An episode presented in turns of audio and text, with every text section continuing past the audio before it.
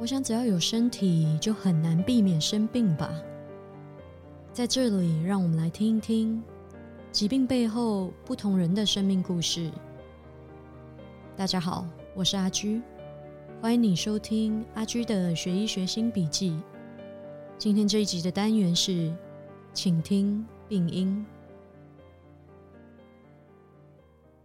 Hello，大家好，我是阿居，欢迎你收听今天这一集的阿居的学习学新笔记。今天要录制的单元是请听病音，然后我们邀请到了呃一位我的可以算是我朋友的朋友，然后他的名字叫 Jane，他非常的大方哦，然后答应说要来这边分享他的故事。我们先欢迎 Jane。Hello，Hello，大家好，我叫 Jane，然后我的 last name 是 Huang，H U A N G。哇，你把你把全名都告诉大家了。哦，这不是我的 real name，这是我的 nickname。你的 nickname 叫做 Jane Huang 是吗？啊，但是我结婚之后，我的 last name 变成 Yang 了。不用讲，你不需要讲那么多低调了。这个这个可以播吗？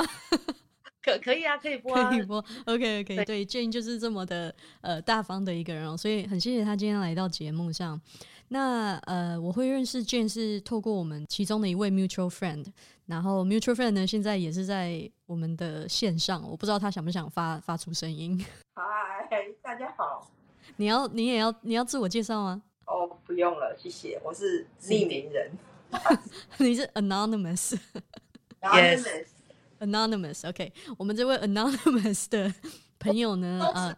忠实粉丝。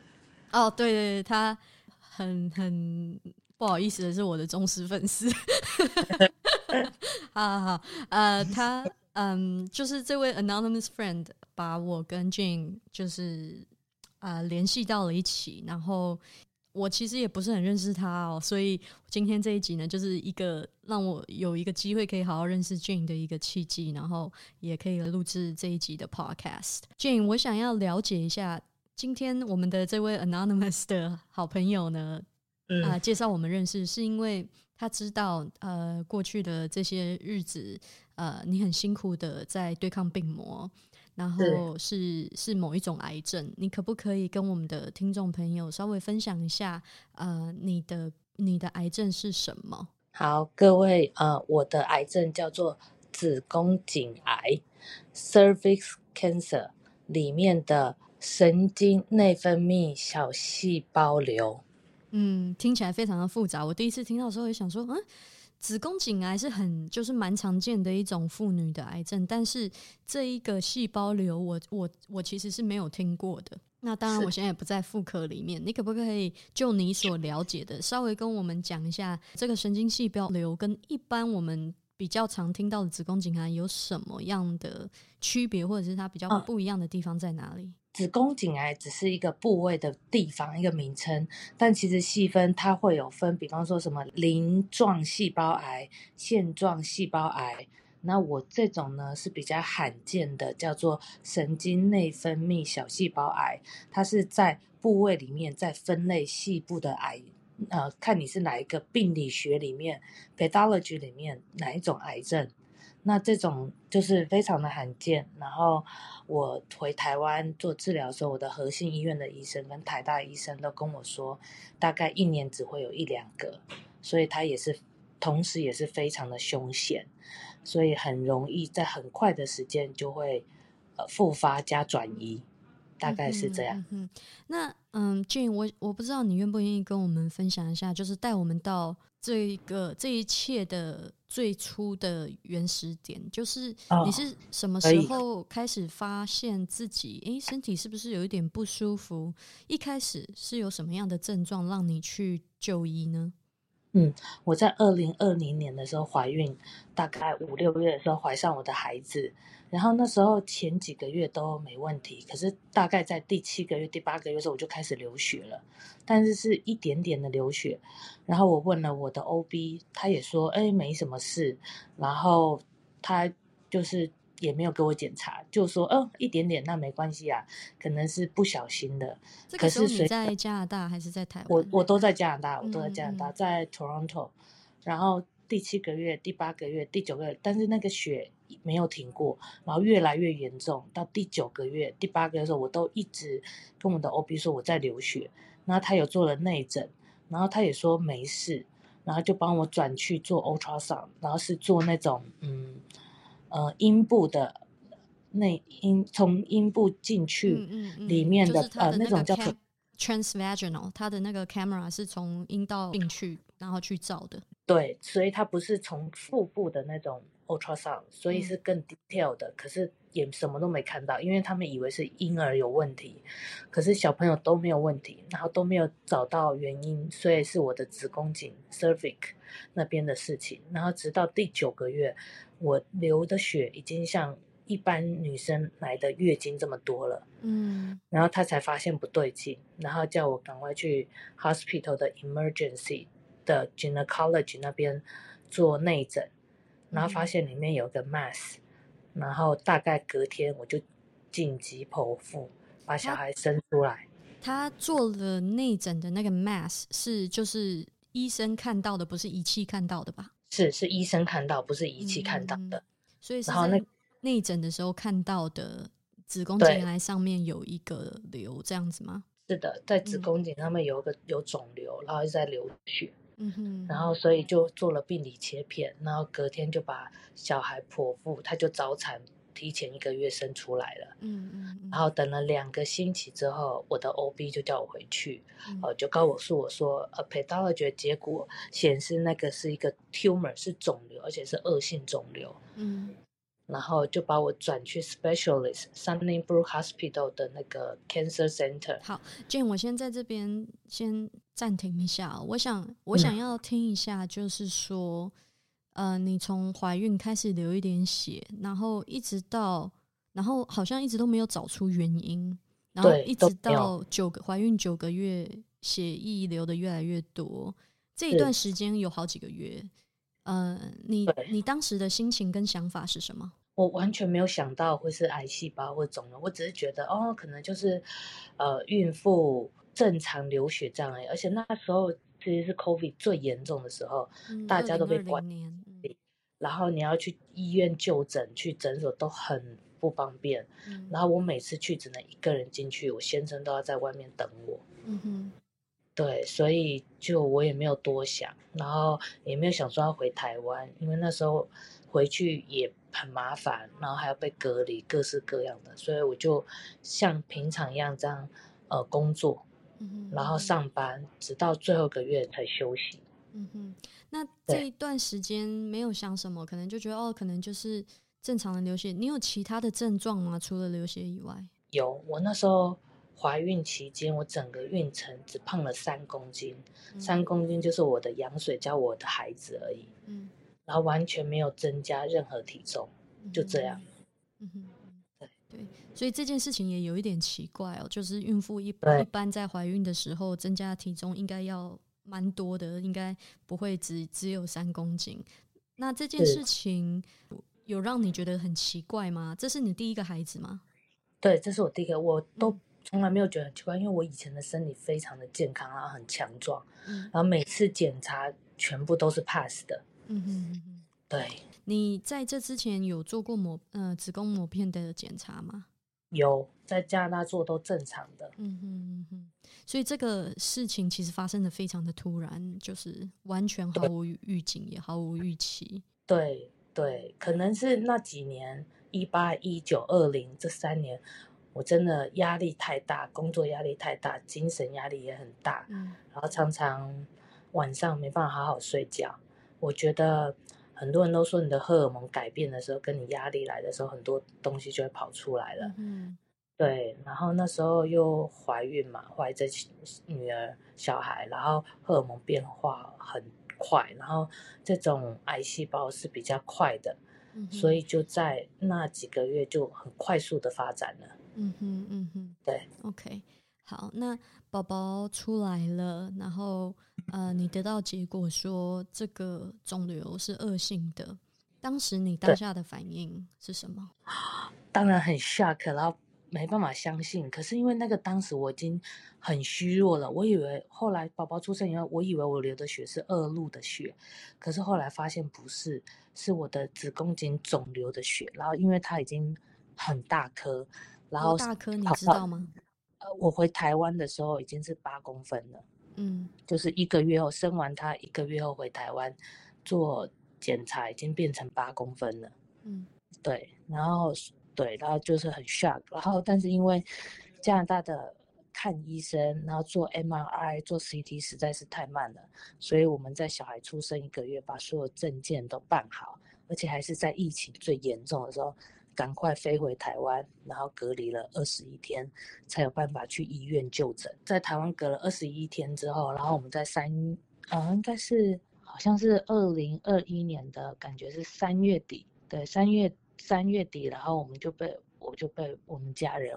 送到和信医院。那在这个之前，我是先去台东马街，可是因为那里的医疗技术和团队都没有那么好，所以我就被转到台北的和信致癌中心的医院了。然后台湾非常之快，我在一个礼拜内做完了 CT，做完了 MRI，做完了妇科的呃内内诊，还有肿瘤血液肿瘤科医生的所有的检查，还有放疗医生的检查，在一个礼拜后，我就可以打上化疗的 chemo 跟 immune immune therapy 的药了。嗯哼，在这一段时间有等待的过程，你除了发现自己就是你生产完以后还是大量的流血吗？还有没有其他的症状呢？哦，很多就是所有癌症病人的症状我都有，就是因为流血，以至于我血血红素跟血小板很低，所以我就很累，然后很没有精神，然后有肿瘤的人就会觉得食欲会很差，都吃不下东西，嗯，然后会很想呕吐，嗯，然后晚上睡也没办法好好睡觉，嗯哼，对对，大概有没就有发烧或者是盗汗没有的症状？发烧大都没有，那个是等我开始打化疗之后才发生的。嗯，那你你再提醒我一下，你这个时候是你说是大概几年几月份？呃，那个时候是二零二一年，大概一二月的时候，就是小孩是一月二十六号出生的，嗯然后我们一个月之后回台湾，大概三月出头，嗯然后在台湾那时候也是要隔离二十一天，嗯，才可以去三四看医月才院开始做治真正的治疗。对是的。治疗开始了，我想要了解一下你这一段时间，我可以想象非常的非常的难受，因为因为你本身已经生病了，然后再加上你还有一个新生儿，你还有一个 new baby，这段时间我想要了解一下你你跟你的家人是、哦是怎么好度过这一段时间？好险，我有一个很强大的家族跟家人，因为我的妹妹那时候一知道我离癌之后，她就带着我跟我的女儿上飞机，然后带着我们两个回台湾。然后那时候我是坐轮椅，然后他是推着那个 stroller，然后带我们回去。然后我老公必须留在这里，把剩下工作的事情做一做，他才可以回台湾。嗯哼嗯哼然后一回到台湾之后，我的爸，我有爸爸，我有妈妈，还有我阿嬷，还有我的哥哥，他们就全心全意，就开始全部的精力跟时间就是照顾我们两个。对，然后我妹妹就留在台湾六个月陪我，嗯然后带我去上台北去看诊，然后我们还在台北租了房子，因为我每次打完化疗，呃，要等三个礼拜，然后再回诊打。可是那时候我身体实在太虚弱了，我没有办法坐长途的车子或飞机或火车，台北、台东站往返，所以我们都留在台北。你对然后他家我老家是在台东是吗？台对，在台东，然后我的孩子就留在台东，然后全部都由我妈妈照顾，和我爸爸帮忙。嗯嗯对，然后那时候呃，我先生在一个月后四月份也回来了，然后所以等于是，其实就是全家人的 support 啦，然后加上我，呃，还有亲戚，然后还有我台湾很多很多很好的朋友，他们就开始，因为有时候住院的时候要住一个礼拜，然后实在有时候家人没空，或是他们也想休息的时候，就会变成我的同学开始轮班来陪我。他们都排好班表，礼拜一是谁，礼拜二是谁，礼拜三是谁，然后来这样陪着我一起度过那那那几个月，那几那两年吧，因为我的病。实在是很少见，然后医生的 database 也没有太多的数据可以保证一定要可以用什么药就会好，所以我用了第一轮的化疗的药加免疫的药，然后打六呃六个 session，差不多四个月的时间结束，然后休息三个月，但那中间化疗又加了放疗 radiation therapy。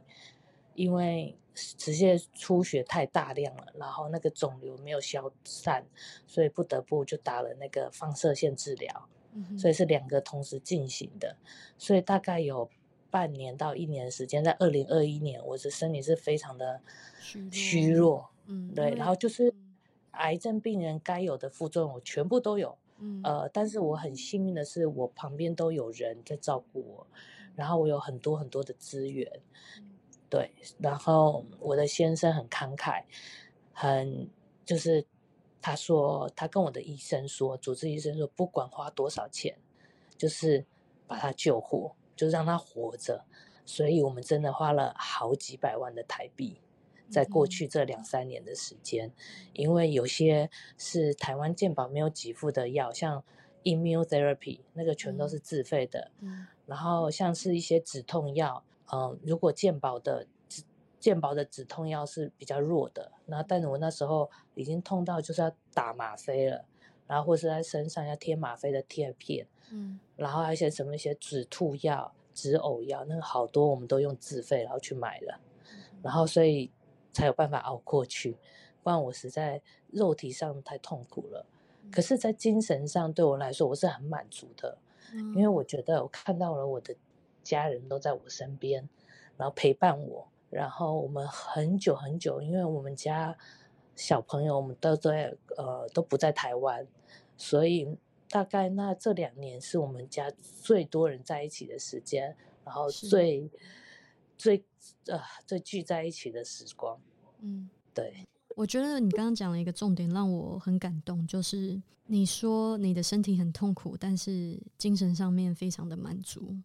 对，因为我觉得这是我，就是我一直很努力工作，很努力念书。然后我觉得，我曾经跟神说，我真的好想要休息一两年，什么都不用管，什么都不用理。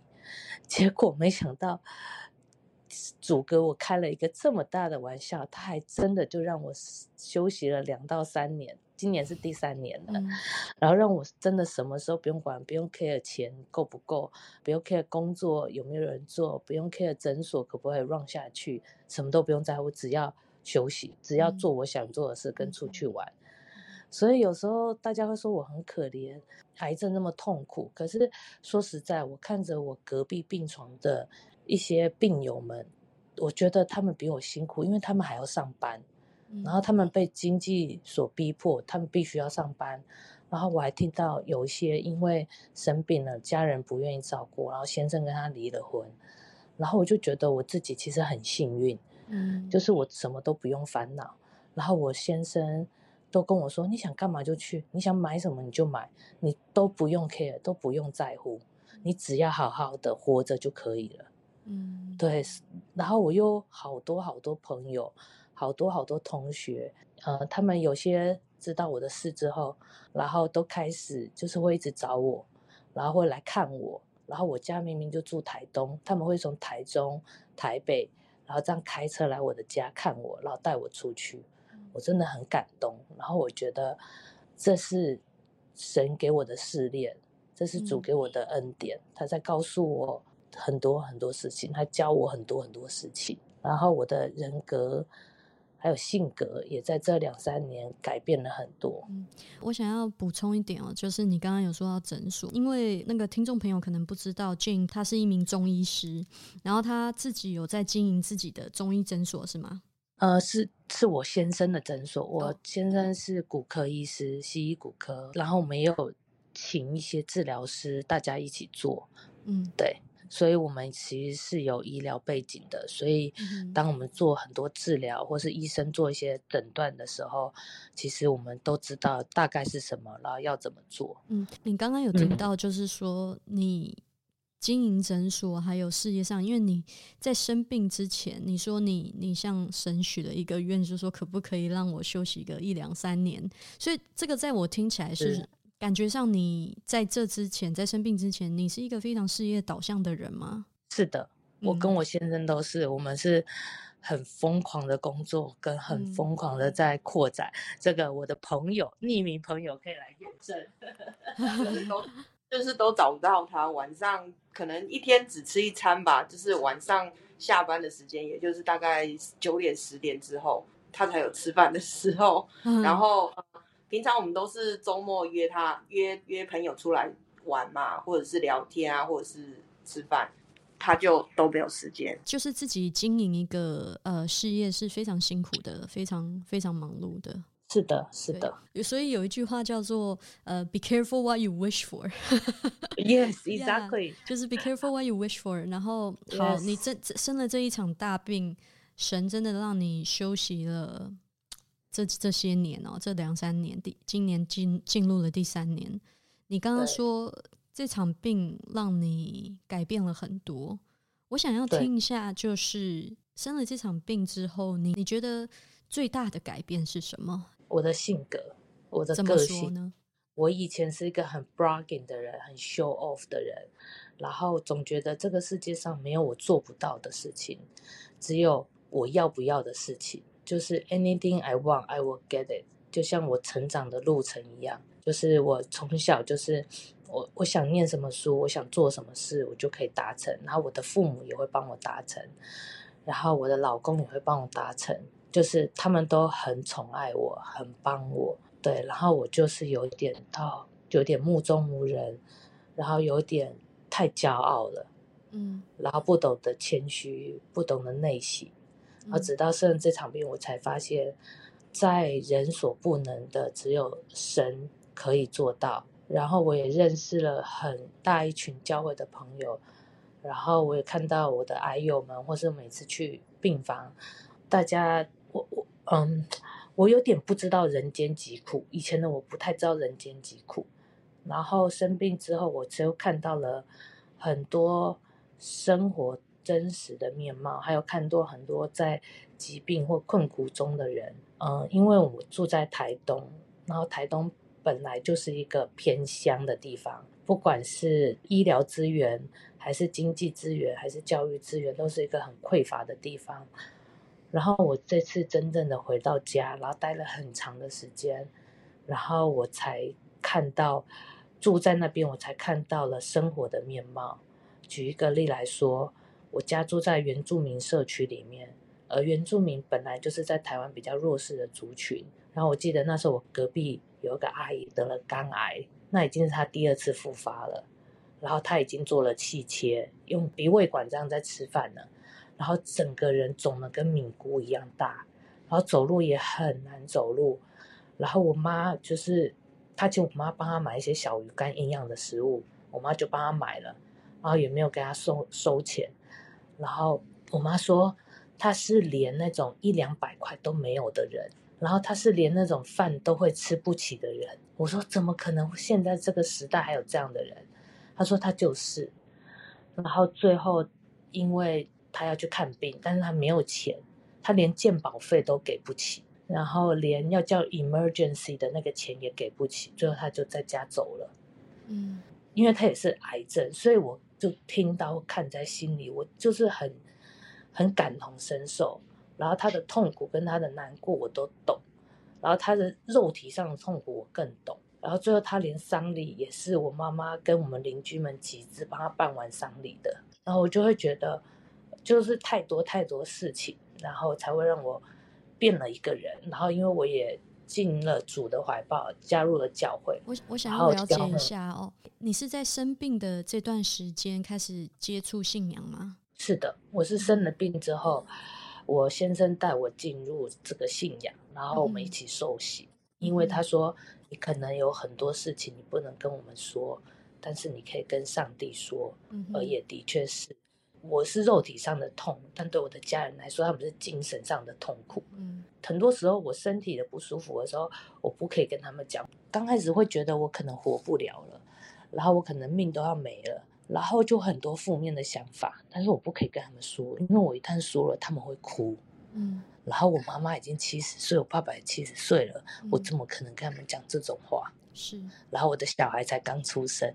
对。对，我刚刚听到的是，你经历了这一场病，在你嗯生病之前，我听起来你形容你自己的样子是一个，我我在我在我自己的想象是一个非常硬邦邦的人，然后是一个一直在往前冲的，不顾左右，不顾环境，只往前冲，硬邦邦的，然后有一点天不怕地不怕的感觉。呃，我我听到的感觉是这样，至少我我脑中的画面是这样。可是、嗯这一场病就像一道很让你穿不过去的墙，挡在你的面前，然后终于你在这道墙前面臣服了，嗯你，软下来了，你开嗯始看到你的环境了。你开始看到你的左右，你开始会注意说，原来原来我在冲刺的过程中，我没有看到其他旁边生命中你所拥有的东西，比如说你讲到了好多你的家人、你的朋友带给你的这些温暖，你还提到了你看到了别人的痛苦，你自己本身就已经在受苦了，在生病的当下，可是在这个过程中，你反而看到了。在生病之前，你没有特别会去注意到的所谓的人间的疾苦，是没错。我觉得这样的经历真的很很特别。可以问一下我的匿名朋友，他知道以前我的个性是什么样的人。我倒想要听，我倒想要再听他讲一次他的那个浪漫的 Chanel 包的故事。为什么为什么会冒出一个 Chanel 包啊？哦，OK，这个我们不要再讲那个很哀伤的故事，因为其实我很想做见证，然后我很想告诉很多得离癌的人，尤其嗯年轻离癌的人，因为我也三十几岁，大家以为癌症是六十岁、七十岁才会发生的事情，但是没有。嗯现在很多二十几、三十几就离癌的一大堆，嗯哼，然后我就是一直很想用一个玩笑、好笑的方式告诉大家。嗯，对，谢谢你让我上 podcast。哦，没有问题，我很高兴你能来分享你的故事。所以经历了那一段时间的疗程，呃，你总共疗程从刚开始到现在，现在还有在继续接受治疗吗？有，因为我的很特别的是，我的癌细胞很厉害，所以我没有办法像别人说做完一个一个疗程六次的 chemotherapy 就结束。我做了两轮的 chemotherapy，那这个中间呢有休息三个月，可是这三个月休息中，我还是必须得打标靶药，就是 target therapy 跟 immunotherapy 的药，嗯去维持跟去控制这些癌细胞不要转移跟复发。嗯哼所以这三年来，今年第三年了，我每三个礼拜都一直在打药，然后都一直上台北，然后没有打 chemo 的时候，我就是在打免疫治疗的药，叫 Pembro，跟标靶的药叫 Avastin。嗯哼。对，所以就从来没有停止过。嗯哼，我 I promise 我会 go back to 那个 Chanel 包的故事，因为我也想听。但在这之前，我想要听一下，就是说你的这个细胞，因为它特别的这个癌细胞特别的厉害，它还影响了你的身体的哪一些器官？我们让听众我我那时候，我那时候，呃，刚回台湾检查的时候，那个原位癌的肿瘤已经八公分了，然后已经扩散到我的肝、跟我的肺，还有我的肾脏了，所以基本上就是全身已经扩散了。嗯所以当我那时候第一次就是化疗，先把全身的癌细胞打掉，然后再做其他免疫的治疗，让我的 T 细胞跟淋巴 B 细胞活化起来。那打完第一轮之后，我休息了三个月，然后再做一次检查，还是有，所以我又全身性的扩散吗？呃变比较少了，嗯比较少，但还是有。嗯所以我又打了第二次的化疗跟标靶，可是因为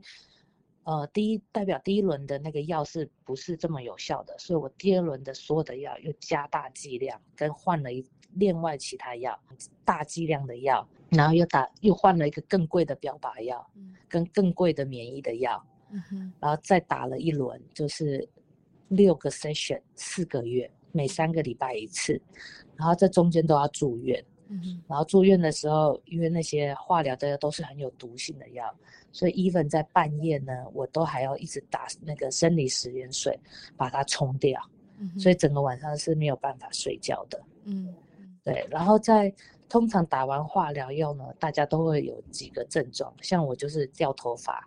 然后手脚会变得很麻，我的末梢神经很没有感觉，然后到最后我的指甲都变紫色的了。嗯。然后还有会呕吐，嗯，然后会没有食欲，会消瘦，然后身体会疼痛，然后还有口腔黏膜会破裂。但是我很幸运的，我的黏膜没有破裂，我也很幸运的没有呕吐，因为我的先生、我的妈妈他们帮我选了最好的止呕药，一颗要六百块台币，所以我就吃了那个药，所以我就不会想吐。那不会想吐，我才有办法有食欲，吃得下东西。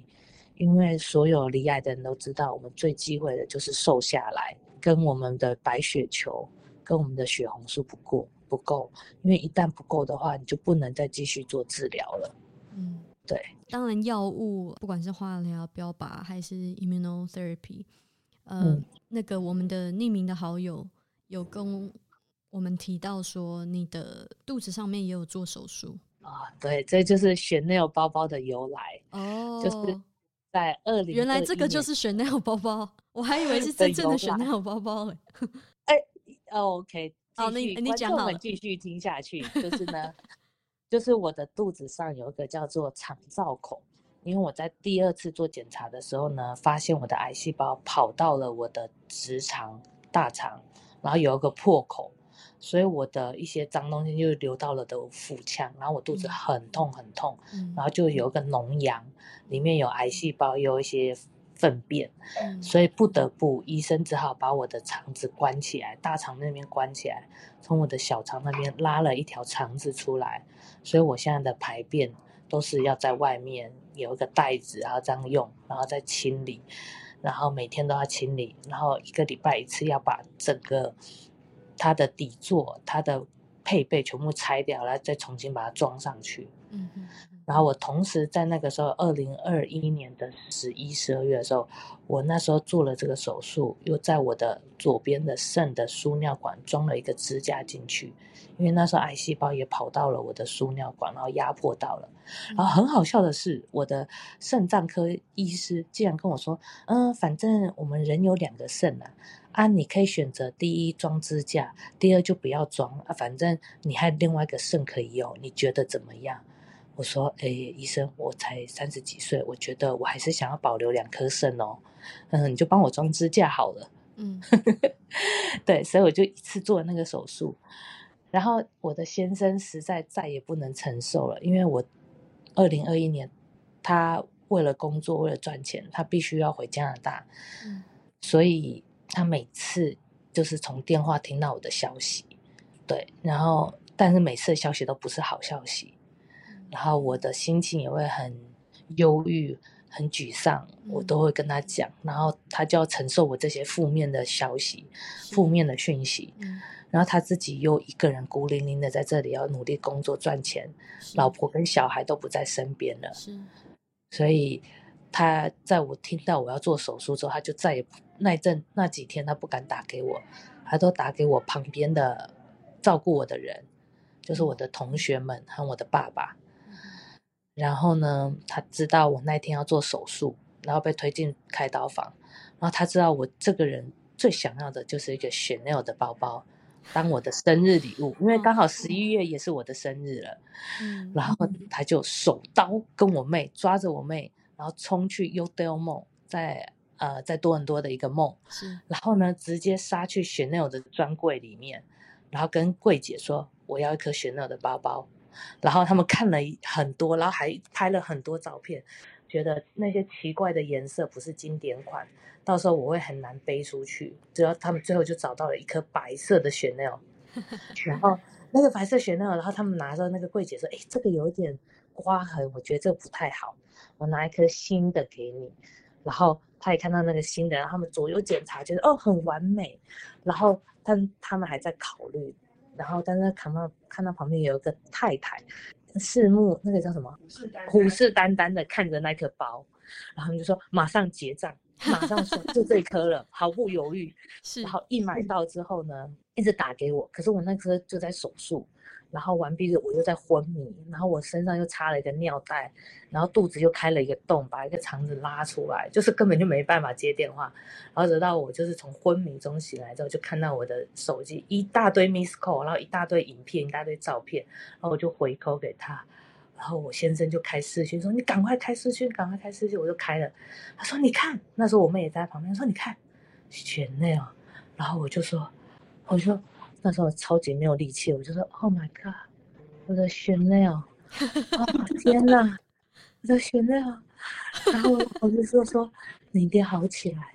你绝对要好起来。”他说：“我跟上帝那个发誓，我也在你妹面前发誓。”你只要过了五年的追踪期，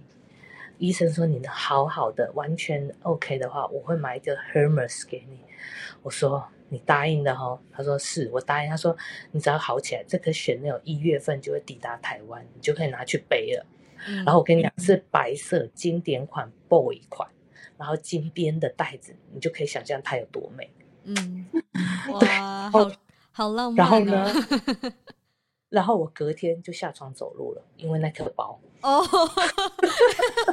这个这个故事告诉我们要激励这个呃癌友要买名牌包给他吗？没有。后来我把这故事告诉了我在台东的朋友们，然后我的有一个朋友就说：“哦天哪，这就是包治百病的故事啊！”我说：“嗯，对，就是包治百病的概念。”好好笑。对，所以第二天就马上起来走路，然后开始一直在运动，一直在就是一直运动，不要让自己躺在床上。是为了背那，为了漂漂亮亮背那个 Chanel 包。对，为了背那个包。然后他后来抵达台湾之后呢，我妹亲手把他拎回来之后呢，我周围的朋友就说：“可不可以让我摸一下那个包？”我说：“可以，借你背都没问题。”对，这个包现在还在使用吗？哦，有在使用，有在使用。然后，对对，这太贵了，所以一定要好好使用，要小心使用。嗯，而且而且现在怎样？还要那个两年，你就可以拿那个 Hermes 的包了？没有啦，还有五年，因为是等完全没有之后追踪。哦，就是台湾的标准是你完全没有之后，你再也不用打药了，要追踪五年。前两年是每三个月，第三年、第四年是每半年。嗯哼哼。到第五年，你才可以就不用看到医生了。嗯，那你现在的疗程到什么？你现接下来还有疗程吗？有，我现在呢，待会晚上的飞机就要飞回台湾了。然后礼拜四要做 CT scan 跟抽血，礼拜五继续打针，就是打我的 immunotherapy 免疫的药跟我的标靶的药。嗯哼，对，然后。就是希望检查过关，要是检查没过关，我就惨了，又要再重新来一次。嗯，一定可以的，可以的，一定可以的，我觉得一定可以的。对，那这段时间你有说到你的就是个性改变了很多，你一直以来都是这么开朗、乐观跟大方的人吗？是我以前就是，嗯嗯嗯，然后生病之后更是。我就会拿我的生病来开各种的玩笑啊！我跟你讲，就是光头都有很多好处，因为我掉头发，然后呢又加上我有肠照狗肚子凸起来，所以我只要做捷运啊，干嘛就会有人让位给我坐，以为我是孕妇，然后我就 呃将就就将就就就就坐，我就哦好吧，那谢谢你哦。然后有一次还有个叔叔，因为要做那个淡水捷运线是红线很长，然后他看我一直捂着肚子。然后他就帮我把旁边的男生说：“哎，你要不要让位给那个小姐坐？真的太感谢他了。”然后呃，光头也有好处呢，就是我去买东西的时候会得到打折跟优惠。我为什么？对，因为他们我去买帽子，然后那个阿姨看到我没有头发，又是年轻女生，她说：“你是不是生病了？”我说：“对。”他说你生什么病？我说癌症。他说那也要可怜呐，而且我是去百百货公司买帽子，所以很贵。他说你要减下，你你拢总叫阿爷拍折合你，拍两折合你安内，所以我就买了一堆很好看的帽子，然后很便宜。然后我朋友还说，哎，你可以顺便去帮我买几顶，用你的名义去。哪一哪一家百货公司的阿姨啊？这个人真就是好好善心哦，人好好。我觉得台湾很有这种人情味，对，很有很有很有。然后连我妈也不认识你啊，她不认识我，她只是看到我就好像生病的样子。嗯嗯。对，然后连我妈呢，她去跟人家讨钱的时候呢，因为那些人欠债不还，我妈就说：“哎，你把你的那个头发。”那个头发拿掉，因为我有时候戴假发，你把你的头发拿掉，帽子脱掉，还说你看我怎么给生重病，真真正完就需要太钱，你也在闲话不？对，我妈竟然还帮我拿 拿去讨讨债，还去讨债，结果哦，那个债也没有讨到，真的是浪费了我的帽子跟头发。那这段时间感觉上你是一直飞来飞去哦，来往这个台湾跟加拿大。对，是的。那小朋友呢？他也跟着你一直飞来飞去吗？哦，没有，他一般都待在台东。哦，所以因为他还很小，在台湾，他现在也才两岁而已。对对对，对他刚回来时候就是个婴儿，他根本就很难出门。嗯哼，他他知道妈妈在经历什么吗？我觉得他不知道，他只是觉得妈妈为什么常常不在家。可是他也蛮习惯的，因为我们家人口众多，然后呢，他从小就习惯跟不同的人睡觉，跟不同的人在一起。嗯哼，所以他也不会说他要找他妈妈，因为我也蛮幸运的是，我的孩子都是我妈妈帮我带大的，还有我的妹妹，还有周围我的爸爸，还有就是我的阿妈帮我把他带大的。然后呢，就是这个也蛮好笑的是，就是我老公回来的时候，我还要拜托我妈说：“哎妈，那个妹妹可不可以来跟我们睡，晚上一起睡觉？”然后，然后我的同学说：“你真的很夸张哎！”然后我要跟我妈拜托说：“哎，那个今天可不可以让我帮妹妹洗澡？”我都还要拜托我妈。所以我们就是我们就是就是我们家是有一个军队在带小孩的。然后我就是个局外人的感觉，就是偶尔跟小孩玩一玩就好了，老师一点也不不累，大家都很羡慕我，就是你怎么可以过得这么爽？要出来玩都可以像单身一样。对，今天晚上的飞机就要回台湾了，是的，会知道大概要待多久吗？嗯，就是看报告，看报告，如果是好的，就可以赶快回来；，包括如果是不好的，我就我就嗨呀，就要待更久，在台湾待更久，就要再一次的疗程是吗？对，就要再加不同东西的疗程进去。嗯，在这一段时间，从生病到现在有两年，两年了嘛？因为你说是二零二零二一的一月就开始，差不多两年。在过去这两年中，你有跟我提到说你认识了很多癌友。在这一段的访谈中，你提到了好多次，你很幸运，你有你的背后有很强大的这个支持团队。但是很多人可能没有那么幸运，有这么大的强大的支持团队。我自己真的很幸运，有人陪，然后也有经济上的资源，然后还有一群朋友，一群家人，是，然后还有信仰。嗯哼。觉得真的是一个很幸福的事，所以，嗯，我会告诉大家说，你可以去哪里找资源，你可以去哪里找帮助。比方说，像所有的癌症医院，所有的医院他们都有个社工社工处，然后你可以去那边申请，就是基金。如果你是低收入户，或是你是年纪比较大的老人，他们都可以支援你。或还有一个地方叫台癌基金会，嗯。那边也可以有很多的资源可以去找，然后像台东的话，我们因为呃是偏乡，所以有些基金会它会补助你的交通费，嗯，所以其实你去找的话，会有很多地方都有资源，然后都有办法帮助到你，帮助到我们这些癌友，嗯哼，对，谢谢你今天的分享，哎，你这样子真的非常不容易，你愿意就是在经历这些以后跟。这么多人来，当然了，我的 podcast 是蛮小众的，可是你只要你愿意上来，就是在一个公开的平台上面去分享这件事情。我很多的听众哦，都是有医学背景，我的很多听众都是医学生或者是护理正在上护理学校的学生，或者是自己本身是医疗照护的人员。我想要结束前呢，稍微听一下你跟你的医疗团队的互动，以及。他们带给你什么样的影响？好，我其实，在台东的基督教医院呢，他们是跟台北的核心医院是有合作的，所以如果我在台东有不舒服的话，我就会去台东基督教医院找他们的各管师，然后找护理师跟他们的一个放射线治疗的医生，叫郑红军医生，他是从核心医院调过来这边做放射线治疗的主任医生。所以我跟他们的关系都很好，所以我有时候会传简讯，万一我有什么不舒服，或是我要预约，或预约的时候，我就会传给我的各管师，叫谢佩玲，他就会马上帮我行动或做。那在台北核心医院的话，我的主治医生是血液肿瘤科的钟奇峰医生，啊，我的各管师是谢明满医生。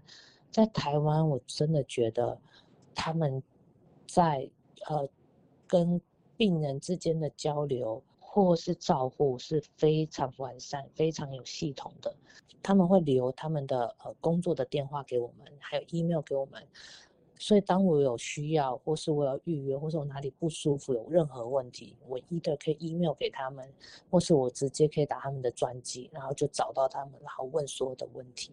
然后还有排下一次的检查。我不用说，像加拿大，就是他排你这个时间检查，万一你要改时间，万一你那天怎么了，但你你很难打电话去 reschedule，而且你要等很久。嗯哼，那他们会因为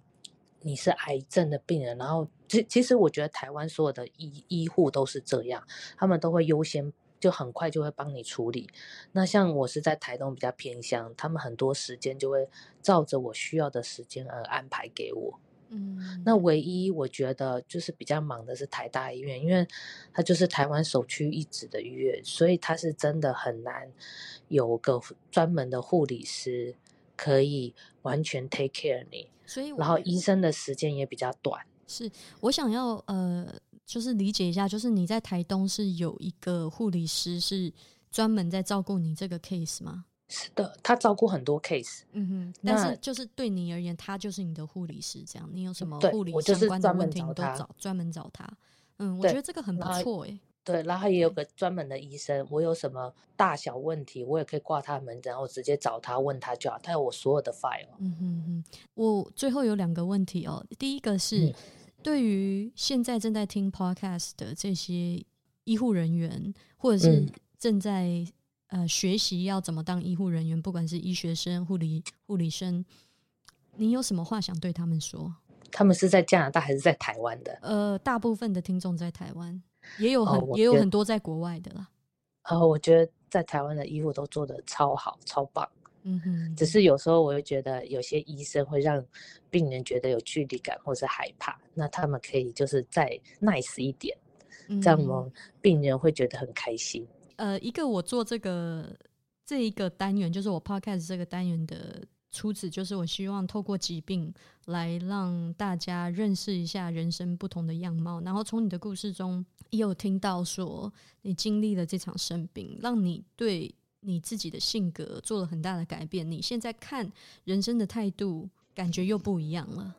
是的，当然啦，变很多。嗯哼，那你现在面对人生，面对活着这件事情。你有什么？你有什么感触跟想法？我觉得，因为有一点像是重生来过一次。嗯，我觉得很多事情、很多人，我不会去计较，或是如果我已经不 care 他的那个人，我就不要浪费时间跟他交往，因为我的生命很短暂，很有限。对，那时间留给值得的事跟值得的人。是的，然后我会尽力的去，因为我觉得，如果神真的让我活过来。再活一次，他也常常在我老公的梦中出现。嗯，就是他要我去做见证，他要我去告诉其他一样有生病的人，或是在受苦中困苦的人，去做他们的安慰，去帮助他们。嗯如果我的故事可以，嗯，可以帮助其他的人，他们也可以好起来，而不要自怨自艾的话，那我觉得，我觉得我，我觉得我就帮助到他了。因为很多时候得癌症的人，他们是被自己吓死跟饿死的。嗯哼，可是其实你是可以抗胜它，你是可以赢的，只要你嗯做对方法，只是你要做对事情，你就可以抗胜它。然后千万不要惧怕，嗯千万不要怕它哦。其实你愿意分享这个分享的行为的本身，有机会听到这个你的故事的人，一定可以从中获得他们所需要、有觉得有帮助的部分。最后这一段话，呃，我觉得不管是不是对于其他的癌友，或者是任何不管是因为生理上面还是心理上面正在承受痛苦的人，都是会有很大的一种启发、安慰跟帮助的。今天谢谢 Jane 来呃参加今天这一集的节目，很高兴认识你，然后也很高兴听到你这么大方的分享自己的故事。那接下来的这一个抗癌的这个道路还没有结束，那嗯，呃，希望你在这个路途中继续的得到这么多的支持跟爱，然后接下来的路一定会很顺利的。是的，感谢主，席希望大家帮我一起带导，让我这次三月九号 CT report 是好的，嗯，是完全没有癌细胞的。很棒，很棒，可以的，我们都会为你祝福的。好，OK，好，谢谢 Jenny，感谢你好拜拜。拜拜拜